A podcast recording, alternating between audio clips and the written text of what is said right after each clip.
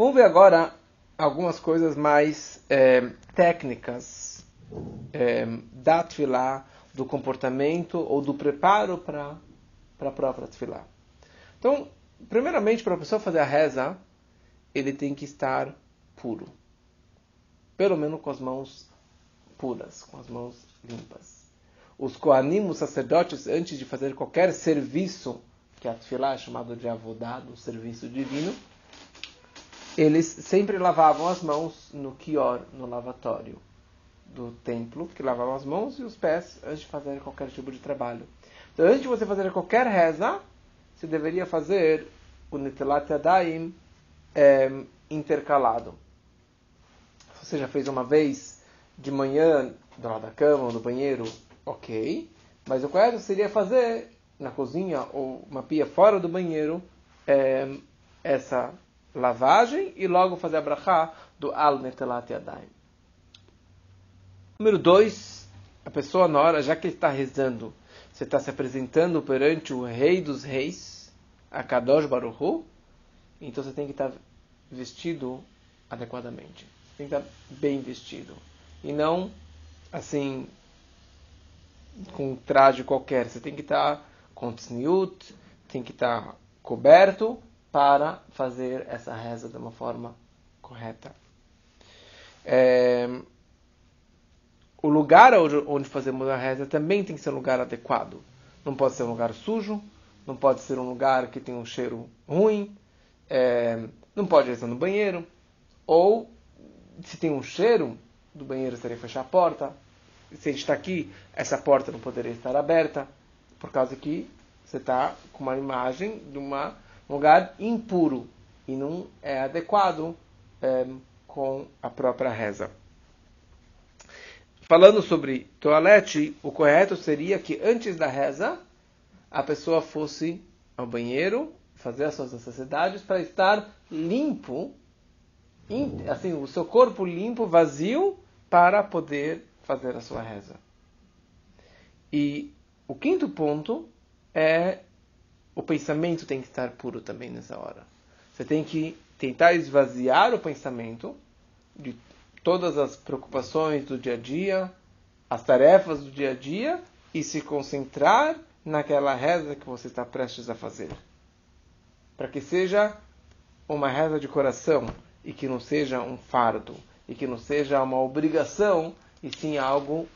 Mas para isso tem que se preparar. Por isso, é, daí tem vários tipos de costumes. Tem algumas pessoas que costumam, e que é um, um bom costume, antes de você fazer a reza, você coloca umas moedinhas na tzedakah. Para você compartilhar é, compaixão com os outros, já que está pedindo que Hashem também tenha compaixão de você. É, alguns homens costumam ir todo dia de manhã ao mikve, como também um preparo, uma purificação para você poder entrar na reza de uma forma mais elevada. A tzedakah é antes da reza? Da, depois não. Tem o costume de dar antes, alguns costumam na reza da manhã dar no meio da reza, tem um ponto lá que se dá uma tzedakah. Mas o melhor seria mesmo antes da reza, antes de Harit ou antes de Minchá, você sempre dá uma tzedakah. É, porque você está entregando, você está compartilhando. Vamos ver aqui é, algumas coisas interessantes sobre o Shemona Estre, que é a Amidah, a reza silenciosa, que no Sidur é a partir da página 50, se a gente puder acompanhar um pouquinho. É, sobre a estrutura da reza já falamos nas outras aulas. Vamos falar agora é, o meu comportamento, a minha posição, a minha direção durante essa reza. Só é, depois me lembra que eu tenho que falar sobre os quatro mundos espirituais e o que, que seria a Amidah. Mas vamos falar primeiro sobre a posição. Primeira coisa, a Amidah. Amidah, ou Shmona Estre, Shmona Estre é 18. Amidah significa de pé, estar de pé. Porque essa reza, a pessoa deve estar de pé. É, só se você está no, avião, está doente, não consegue levantar, é uma exceção, mas normalmente a pessoa ela deve estar de pé na hora que ela faz a Amidah. Porque é a reza mais importante que nós temos. É a reza mais elevada que nós temos durante. Na verdade, nas três rezas nós temos o Shemana Estre, temos essa Amidah. Já que nós estamos rezando para Deus, então todas as nossas rezas, principalmente esta reza, você tem que estar focando em direcionado em Jerusalém. Então daqui nós sempre viramos para o leste, para o Oceano Atlântico, quer dizer, em direção a Israel, a Jerusalém. Quando você está em Israel, você vira em direção a Jerusalém. Você está em Jerusalém, você vira em direção ao templo sagrado. Por dessa forma, todas as nossas rezas caem no mesmo endereço. Não somente que você está de pé, o correto é que na hora que você faz a Amidah, o Shemona as duas pernas, os dois pés, têm que estar juntos, grudados. Por quê? Porque quando você tem as duas pernas juntas, parece que você tem um pé só. E isso se iguala a um anjo que só tem um pé. Porque a moeda é tão elevada espiritualmente que você está no nível de um anjo. E por isso que você fica com os pés juntos. É... Seria também o correto que na hora que você faz essa reza, você estivesse com a cabeça um pouquinho inclinada, como uma subjugação, você está se entregando para Hashem. Né? Você não é o. está tudo erguido, mas está cabisbaixo um pouquinho. É... Onde você vai fazer essa reza? Não é qualquer lugar. Fora que a gente falou antes que tem que ter um lugar limpo, tem que ter um lugar adequado. Um lugar específico para fazer uma tefilá. Tá, está na feira e se precisou fazer, tudo bem, mas não é o correto. O correto é você ter um lugar fixo, principalmente uma sinagoga. E numa sinagoga, a reza é direta lá para cima. Ou na sua casa, você ter um local fixo onde você sempre reza. Se é naquela poltrona, se é naquela cadeira, se é naquela sala, mas você ter um lugar fixo e que dessa forma tem uma chá especial e também você acaba se concentrando mais de você tendo um lugar determinado para fazer. Seria correto também que na sinagoga a pessoa tivesse um lugar fixo. E não ficar mudando cada vez. Porque isso também você tem um lugar fixo, não sei como são as mulheres, mas você tem um lugar que ali você já está acostumado, já tem o seu formato lá na, no assento. É um lugar seu que você se sente mais à vontade. Ah, eu achava que era uma coisa de, de ter o nome sabe, marcado, cadeira, é. exatamente marcado. Mas então... É, aqui o Betravá não se vende a poltrona, não se vende a cadeira, mas as pessoas que frequentam durante o ano, eles têm os lugares fixos. Então, porque é aquele lugar e isso te ajuda também na sua concentração. Né? Então. Ok, a palavra da vovó com certeza tem uma base, né? É, mais uma coisa interessante que algumas pessoas não sabem que a reza não deve ser escaneada com os olhos. A reza, para valer, para ter o poder da reza, da tefilá, você precisa pronunciar as palavras. Você tem que mexer os lábios e não só mexer os olhos. Porque isso é um ato. O fato é que você está abrindo e você está verbalizando as palavras, está fazendo uma ação. E você está materializando. Mesmo na Midá? Principalmente na Midá e no Shema Israel. Você precisa mexer os lábios. E você precisa escutar as suas palavras. Você pode falar, a Midá é a reza silenciosa, mas mesmo que silenciosa, primeira coisa, você tem que mexer os lábios. E o correto é que você. Por que ela chama de silenciosa? Porque toda a outra reza, você pode falar Shema Israel, você pode fazer em voz alta a reza toda. A Amidá você tem que fazer em silêncio, mas um silêncio que você possa escutar. Você consiga escutar. É silenciosa para os outros, mas para você, você precisa escutar as suas palavras. E ao mesmo tempo, cada letra muda, pode mudar o sentido da palavra.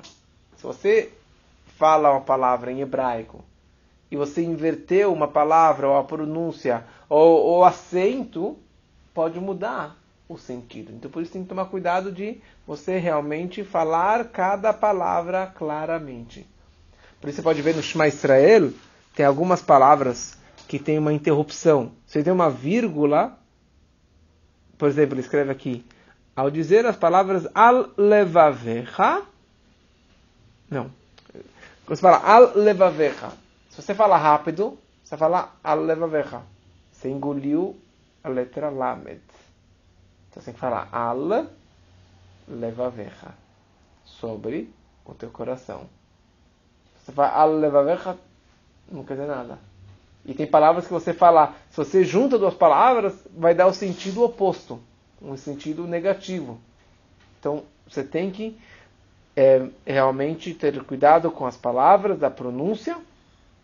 E eu falo não escanear, porque no Kabbalah Center eles falam que você precisa só escanear.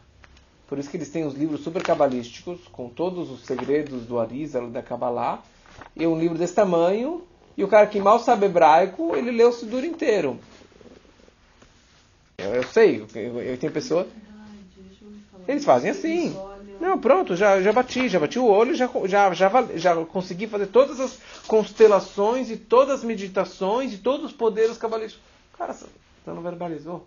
Eles falam isso. Eles falam, escanear. Eu estive lá, mas eles falam para você olhar. Eu também não estive, mas eu, É, eu eu tenho amizade com um, de- um deles e. Você olha e medita sobre É, olha, pronto e pronto. Então Já. vamos falar de concorrência hoje, tá bom? É, não é concorrência, é, é, é um.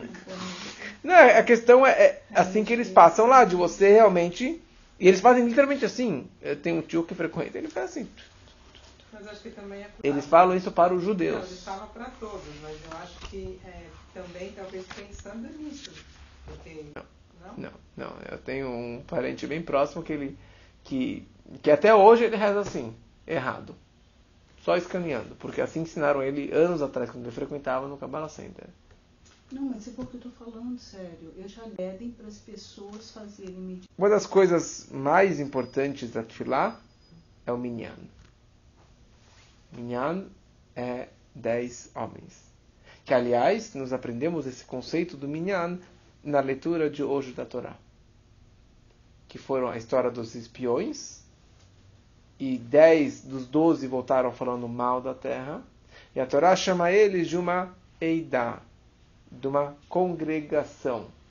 Então, aqui nós aprendemos que uma congregação é chamado de dez homens. Mesmo que eles estavam fazendo algo errado, mesmo que eles estavam falando mal da terra, mas é chamado de um minyan.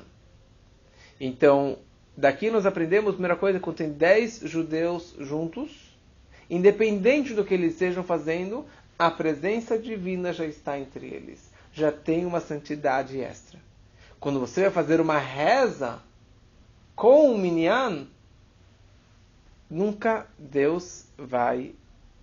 É, é, ao contrário, sempre, Deus sempre aceita todas as rezas que vêm de um minyan. Sempre que tem 10 pessoas, 10 judeus, principalmente 10 homens rezando juntos, aquela tefilá, ela vai direto lá para cima. Então, se é uma reza com minyan na sinagoga, ele aí é express. Com certeza que a Hashem ele aceita e vai diretamente lá para cima. Tem um poder muito, muito maior do que a que você faria na sua casa. É muito importante rezar em casa, mas na, na sinagoga tem um poder muito maior. Então, se você pode vir à sinagoga, mas saiba que não é. Rabino? Ah? Tem um recado para nós? É, eu, eu ia falar para os vizinhos, principalmente aqui da quadra, é, que tem a opção de vir. Então, tem, tem uma energia. Tem, se você vai rezar de qualquer jeito em casa, vem na sinagoga, que seja por cinco minutos, porque tem uma energia especial. Tem o espaço especial. É um lugar sagrado. Hoje você mudou as minhas perspectivas, porque... De manhã e de noite? Ou só de noite? Não! de manhã, aí... Aí a opção é fazer de pijama em casa e não estar 100% ou me vestir, ir na sinagoga e aí sim. Aí, tá tudo alinhado com. Deus, né? É... Quantas vértebras nós temos na coluna? Até de falar de L1, L9, pelo menos 9, não sei. Vai, tenta, tenta contar. Cervical, Acho que de 12, 13, não? São 18 vértebras. Existe, na verdade, uma décima nona pequenininha na base da coluna. Porque o Shmona Isre, as 18 bênçãos, que é a reza mais importante, ela é a coluna vertebral de toda a reza. Ela é a estrutura, é o esqueleto, é o que segura toda a nossa reza. É a parte mais importante da reza. Da mesma forma que a coluna vertebral é a parte. É mesmo por causa disso, a coluna vertebral. Isso, isso. Tá ligado? Totalmente ligado.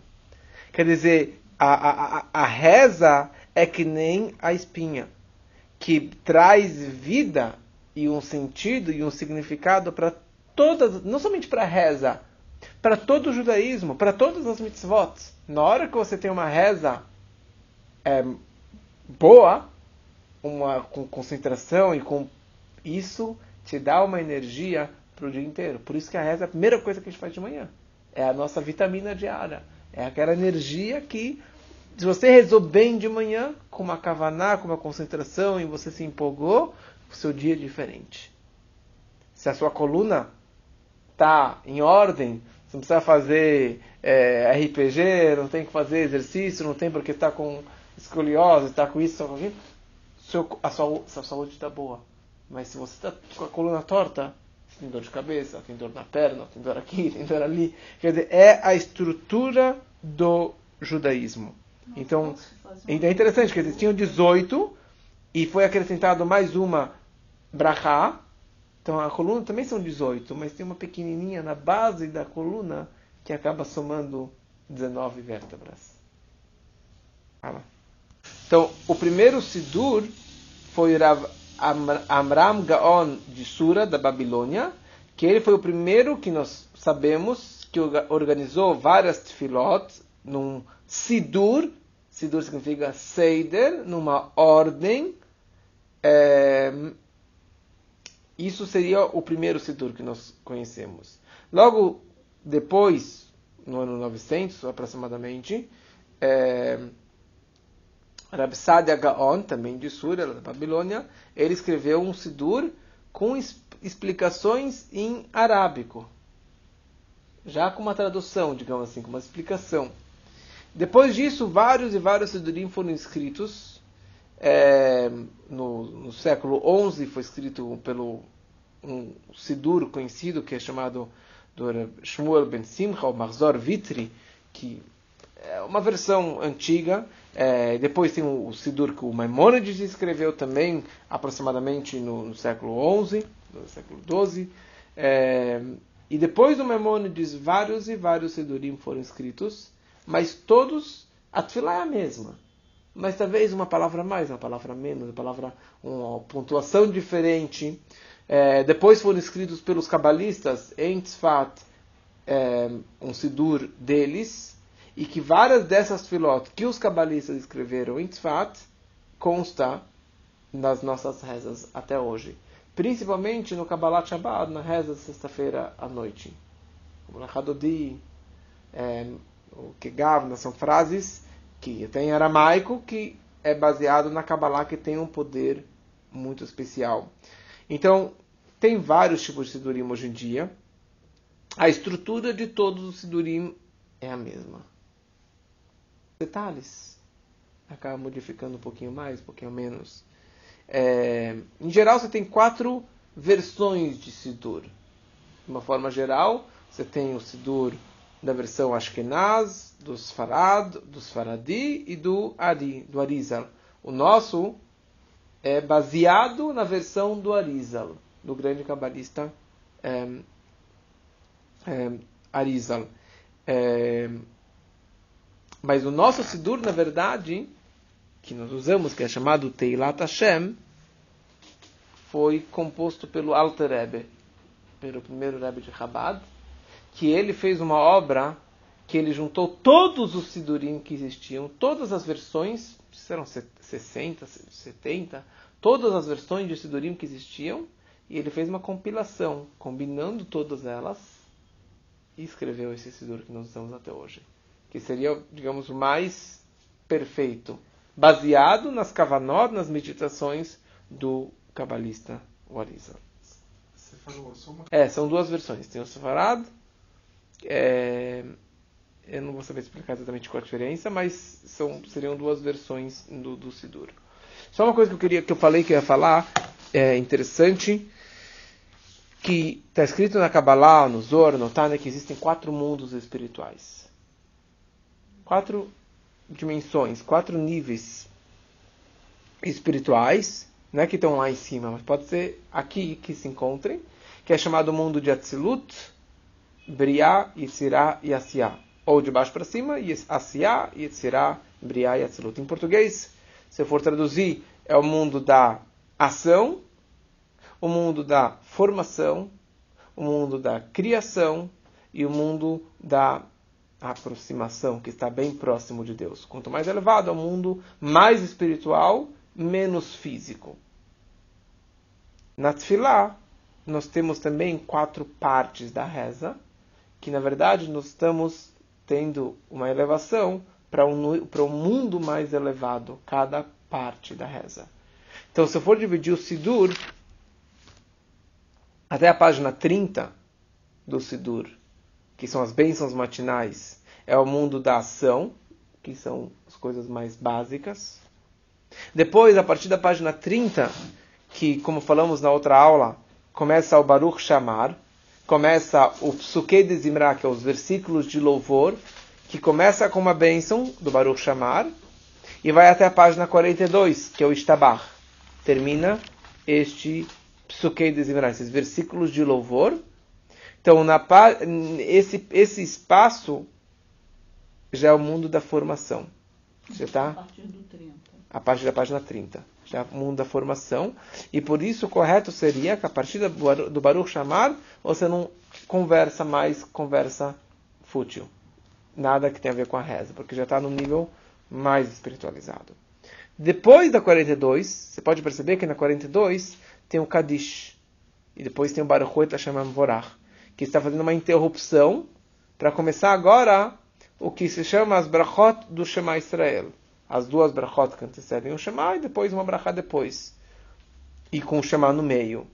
Que aqui você já está indo para o mundo da é, criação. Que é um mundo só espiritual. Nada de físico. É um mundo dos anjos. É um mundo só da verdade. Por isso está entrando no mundo do Shema Israel que é a grande mitzvah da leitura do Shema Israel. É um mundo muito especial. Mas essa reza você ainda faz sentado.